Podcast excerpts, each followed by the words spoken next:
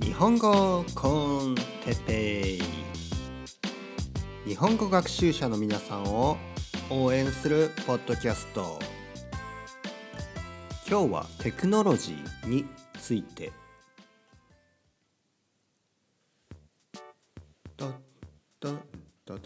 はい今日もね始まりました。日本語コンテッペイの時間ですね。よろしくお願いします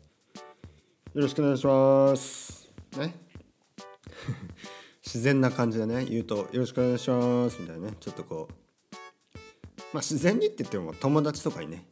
あのいう感じですね。うん、まああのフォーマルにね会社とかで言う時は「よろしくお願いします」とかダメですよ。ね、よろしくお願いします。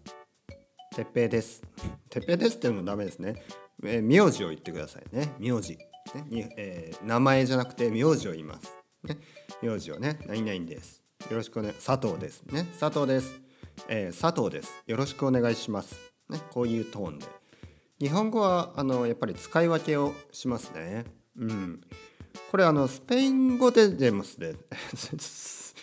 めちゃめちゃ噛みましたね。めちゃめちゃ噛んでスペイン語ででもですね、えー、スペインでもですね、えー えー、人によって言葉を使い分けますねもちろん。ただあのこれはあの僕はスペインに来るまであまり知らなかったことなんですけどスペインではあの敬語をあまり使わなくなってきてます。うん、来ているらしいですね。えー、特にね小学校とかでもねあの先生とかに対してあまあスペインはウステッっていう形があってねウステっていうのはあの先あの年上の人とかに使うっていうふうに一応教科書では習ってるんですがあほとんど使わない、ね、その丁寧形をねほとんど使わないんですね。うん、あの若い知り合い若い友達がいるんですけど まあ僕も若いですが僕より全然若い人20代前半ね20何歳の、えー、人とかはあの生まれて一度もね、えー、ウステと使ったことないとか言うんですよね。生まれて一度も丁寧な言葉を使ったことないまあそれはちょっとね大げさに言ってるかもしれないけどまあ実際スペインではあの年上の人でもあの丁寧すぎるとねちょっとこうあのそんな丁寧な言い方はやめてくれっていうふうに言われたりするわけですよね。だから丁寧だったらいいというわけではないです。でも日本語はですねこれが結構あの丁寧であればあるほどいいっていうような文化なので友達にな知り合いになってもね前回あの友達のところで話しましたけどあの今日初めて会った同い年のね例えばあ僕と同じ同じ年の後藤君ね、えー、あ後藤さんですか。あ後藤さん生まれ、えー、年齢はあ同じですね。ね。で同じ年齢と分かってもその後まあ、初めて会ったしね。初めて会ったし「え後藤さんお仕事は何をしてるんですか?」とかね「あお仕事はあウェブデザイナーですか？あはは。あ僕はね、えー、僕はあのあの英語を教えたり日本語を教えたりしてるんですねとかね、えー、今まさに僕が今ここで話してるような話し方に近いですね。うん、あのあんまりうんまああまりフォーマルすぎない。あんまりこう丁寧すぎないけど、まあ、十分丁寧。ねお仕事はとかね。仕事は後藤君仕事何やってんの？とかねいきなり使わないですよね。うん、あ後藤さんお仕事は何をしてるんですか？ね、後藤さんお仕事は何をしているんですか、ね、そういうふうに後藤さん仕事何？みたいなね。そんな言い方はしないですね。ね？えー、出身地はどこですか、ね、出身はどこですか？あ出身はどこなんですか？これぐらいの言い方。ね、後藤さん後藤君出身どこ？みたいなね。そんな言い方はしない。ね、なんでちょっとこのこのねまあフォーマルインフォーマルね丁寧かまあまあ砕けた話し方か。これはねなかなか難しいです。頭で理解しても使い分けは難しい。なのでこういうのはですね時間をかけてね、えー、学んでいく必要がある。学ぶというか、まあ、慣れていくね。日本人を見てどういう人とどういう話し方をしているか。そういうのでだなんとなくね身についていくもんです。なのでまあ日本に住んでいれば徐々にね身についていく感覚ですね。日本に住んでいない方の場合はやっぱりあのテレビを見たりねあのシリーズを見たりねテレビシリーズを見たりアニメとかでもいいとは思いますけどアニメはあんまりそういう複雑なね人間関係はあんまりないことが多いですよね。まああやっぱちょっとまあアニメは完全フィクションですからね。で小説は完全フィクションだけどやっぱこうあのリアリティのある小説とかだとやっぱそういう人間関係ね、えー、あこの人は初めて会ったから敬語を使ってるんだとかまあ一つね年上だから敬語を使ってるんだとか、えー、年上だけどああのにそういうにそういう関あの友情友達関係だから敬語を使っていないんだとかまあいろいろなねあとは性格によってね使、えー、敬語を使う人使わない人性格あります。ね？うん、例えば僕より年上の人でも僕にね敬語を使ってほしくない性格の人は「あの哲平君もう敬語やめてよ」みたいなね「あそうっすか石川さん」みたいなね「でもそうっすか」でも「すか」「そうですか」が「そうっすか」ぐらいに、ね、なるけど「あそう石川」みたいにはなんないっていうね。あのこのまあ敬語にもねまたあの段階があるんですね。本当に丁寧な敬語敬語からまあ砕けた敬語ね。これはあんまり教科書には書いてないね。そうっすかみたいなね。教科書にはあまり載ってない。砕けた、えー、丁寧語っていうのがありますね。砕けた丁寧語って変ですけど、まあ、実際ありますね。はい、えー、今日はですねテクノロジーについて話したいと思います。話がずれたようでずれてないですからね。えー、というのもさっきシリーズを見たりねテレビシリーズを見たりあの YouTube でね、えー、いろいろ見たりねそうすればあ敬語とかも身につくと。そういう話をねちょっとしましたけど、まあ、YouTube は言ってないか、でもまあそういうことです。テクノロジーはあテクノロジーと勉強についてですねちょっと今日は話したいと思います、えー、テクノロジー、ね、もちろんインターネット、ね、インターネットはテクノロジーですね、えー日本語を勉強するため語学を勉強するためのテクノロジーというねテーマで今日は話していきたいと思います。で皆さんが今どういう形でこのポッドキャストを聞いてくれているかは、えー、まあ想像想像でしかね言えな言えませんが、えー、どんな形にせよ形にでせよ僕のポッドキャストを聞いてくれているということはテクノロジーをねテクノロジーのお世話になっている。ということですね。テクノロジーありがとうということですね。うん、まずポッドキャスト、ね、これを僕が、え録音しているのも僕の MacBook Air ね。MacBook Air で録音してます。ね。そして、えマイクを使ってますね。そして、えー、インターネットにねアップロードしてるわけですね。まあインターネットにアップロードというか、まあ、サーバーにアップロードしてるわけですそしてそれを皆さんはダウンロードしたりねもしくはストリーミングのままストリーミングねストリストリーミングして聞いてくれているわけです。ね、なので必ずインターネットを使ってると思いますね。まずその時点であの僕はテクノロジーに大感謝、ね、感謝してますね。そして、えー、うんポッドキャストね。ポッドキャストまあ全て、えー、これがないとダメ。そして、えー、YouTube もないとダメね。そしてまあいろいろあるんですね。とにかくいろいろな勉強の仕方があります。そしてほとんどがテクノロジーのお世話になっているね。もしテクノロジーのお世話にならない勉強の仕方があるとすると、えー、まあ留学してまあ、日本日本に行ってね皆さんだと日本日本に行って、えー、日本の学校に行ってまあ紙のノートで、えー、紙の 紙の本でですね本を使って先生先生に、えー、日本語を習う、ね、それだと確かにテクノロジーは使わない。で家でも紙の本を使って宿題をしてね、えー、また持って行ってまあそういうことです。まあまあ問題もありますよね。やっぱりリスニングはできないし映像が見れないし、うん、僕はやっぱバランスが大事だと思いますね。うん、あのやっぱり紙のな本紙の本を使ったりね紙のノートを使ったりした方が早いことっていうのはあの逆にねたくさんあります。僕もあのノあのスケジュール管理はですね、えー、デジタルではなくアナログ、ね、この、うん、紙のねアジェンダを使って、えー、やっています。というのもそっちの方が僕はあの分かりやすい僕には分かりやすくて早い気がしますね。うんまあいろいろな理由からですね。もちろんあの Google カレンダーとかに慣れてる人はそっちでもいいと思いますけど僕にとっては紙のね、えー、アジェンダの方が使いやすい。使いやすいしこうまあうちの妻とですね。妻と共有したりすることもまああの Google カレンダーでもできるできるんでしょうがあのノートを見ながらね一緒にいろいろ考えた方があ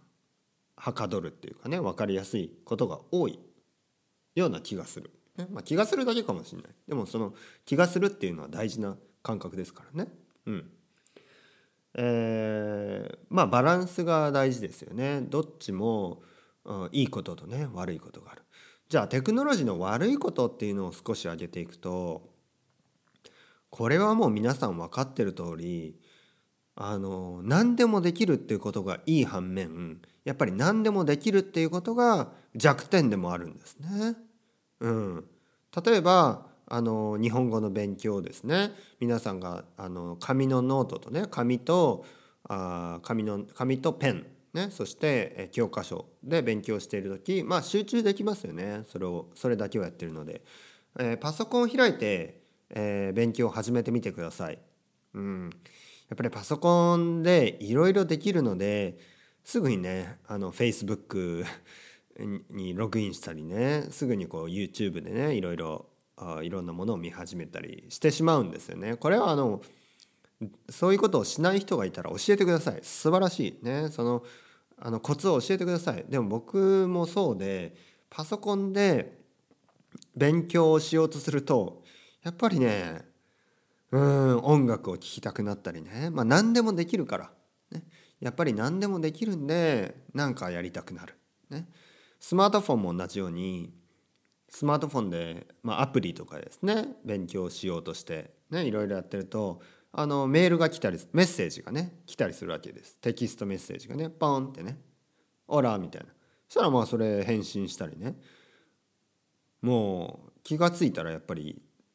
そっちがメインになってるっていうかね。うん。なのでなかなかこれは難しい。で僕はポッドキャストがいいっていつも言ってること言ってるのがあのポッドキャストはですねこうリスニングをしながらまあ外を歩いたりするわけですよね。うん、そしてまあもちろん途中でねメッセージとか来てもまあ僕僕の場合はですねあのポッドキャストを止めてメッセージを返すことはないです。うん、あのまあ大事なメッセージの場合はすぐに返しますけどあのまあそうでもない場合はちょっと後でいいかなっていう感じで、えーえー、放置。いいのかなそれ、うん、放置したりね、えー、まあ後ですぐ返信しますよ。うん、でもあのポッドキャストを聞きながら僕はいろいろしない。まあでもそれも癖がついてるだけかな。いろいろしないので、えー、まああ特に問題がないかな。でもアプリとかだとうんやっぱりこう画面を見てるんですよね。画面を見て、えー、アプリをアプリでね勉強したりするとポーンってねこうプーンって入ってきますよね。メッセージがあったらピーンってね横に。そうするとねやっぱ目に入るのでついついねあのそっちを優先してしまったり。うん。まあテクノロジーというのはあの便利な便利だからこそコントロールしないとダメですね。うん、コントロール、ね、どこまで使ってどこからは使わないこれがやっぱり難しいです。ね、あのよく子供にですねあのゲームをさせたくないっていうお父さんお母さんが多いんですけどあの僕もそれは分かるんですが僕自身はあの子供の時からね結構小さい時からゲームばっかりしてました。ね、で僕はゲームをやめたのが早くてあの早くてというか、まあ、12歳でゲームをやめたあ違う12歳じゃない15歳ですねまあ、実際は14歳ぐらいでゲームをやめたんですね。あのなぜかというとギターに出会ったんでね、うん、ギターを始めて、えー、ゲームをやめました。ね、ギターの方が楽しくなって友達とねバンドを組んで友達とスタジオに入ってね一緒に演奏するのが楽しくなってゲームをやめました、うん、でも14歳までは多分7歳ぐらいから？7歳ぐらいからかな？小学校ぐらいからもうすぐゲームばっかりやってました、うん、でもね僕は小学校の時ゲームやっててよかったなと思うんですよね。だって友達と一緒に集まってゲームしてでゲームちょっと疲れたら外行って遊んで、ね、ちゃんとメリハリつけてゲームしてたんで。うん。であといまあこれも今とはちょっと違うんですがその時のゲームっていうのはすごいシンプルでマリオとかですね。スーパーマリオの1とか2とかね。3とか。うん。あの友達と一緒に遊べるようなゲームがたくさんあったんですね。うん、そしてあんまりこうバイオレントでもない。ね。あんまりこううん。まあ実際はバイオレントだったのかもしれないですけどね。コントラとか知ってますか？あのシューティングゲームねたくさんありましたからツインビーとかね。でもあの バイオレントに見えないんですよね昔のファミコンのゲームっていうのは。あのまあビット数が低いのでなんかねあと音楽もね可愛いし、ね、あんまりこうバイオ実際はね人を撃ち殺して撃ち 撃ち殺したりしてるんですけどそういうふうに見えないね。まあそういう時代でしたね。古き良き時代ね。ちょっとノスタルジックなね。うん。まあでも今のゲームはやっぱちょっと違いますよね。やっぱこうリアルリアルリアリティもねあ向上してるっていうかすごいね現実的に見えるしシューティングゲームとかあんまり子供にはしてほしくないですよね。うん、そしてまあさっきのテクノロジーの問題で言うとあのゲームの数がですね昔とは比べ物にならないです。うん、昔は一つのゲームを買ったらしばらくねそれで遊べたんですが今はねあの特にあのスマートフォンのアアプリのゲームだと無料で始められますよね。だからどんどんどんどんダウンロードしてどんどんどんどんできるんですね。だから例えば僕の子供がゲームを始めた場合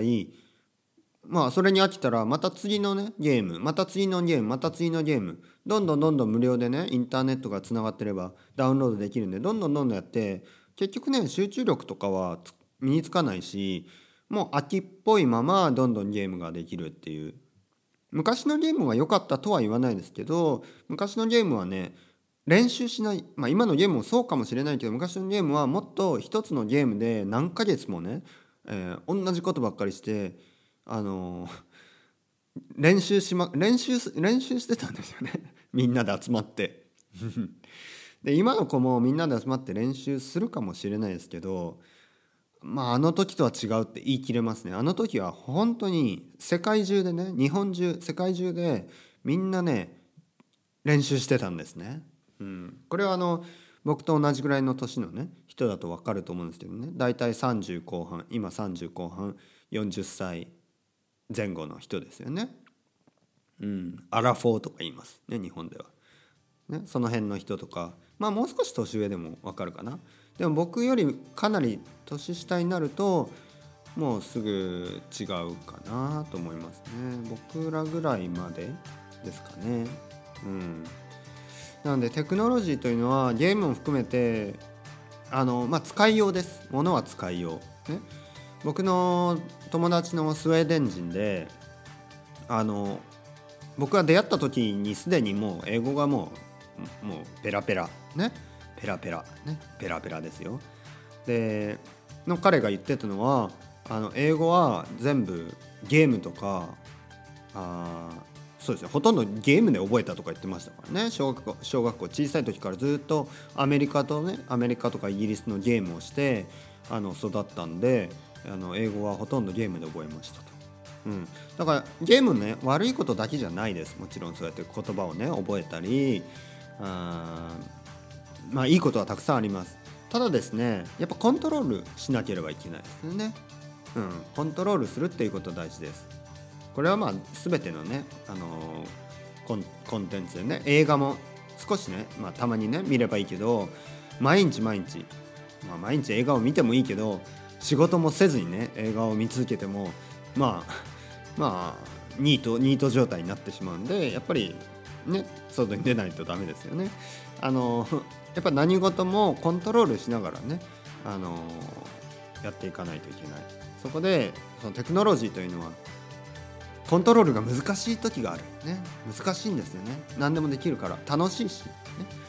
なのでここで言ってるのはあの日本コンテッペをみんな聞いてくれてるのもテクノロジーのおかげです。おかげだけども、ね、えー、インターネット上にはたくさんねいろいろなものがあるのでついついね集中できない、ね、次から次にいろんなものを試したくなる、ね、そういう好奇心をですね、まあ、ある意味コントロールしながら一つね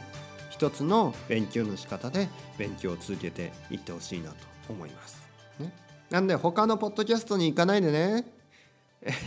日本語日本語コンテッペだけを聞き聞きもう今日カミカミね聞き続けてください。それではまたチャオチャオみんなバイバイ。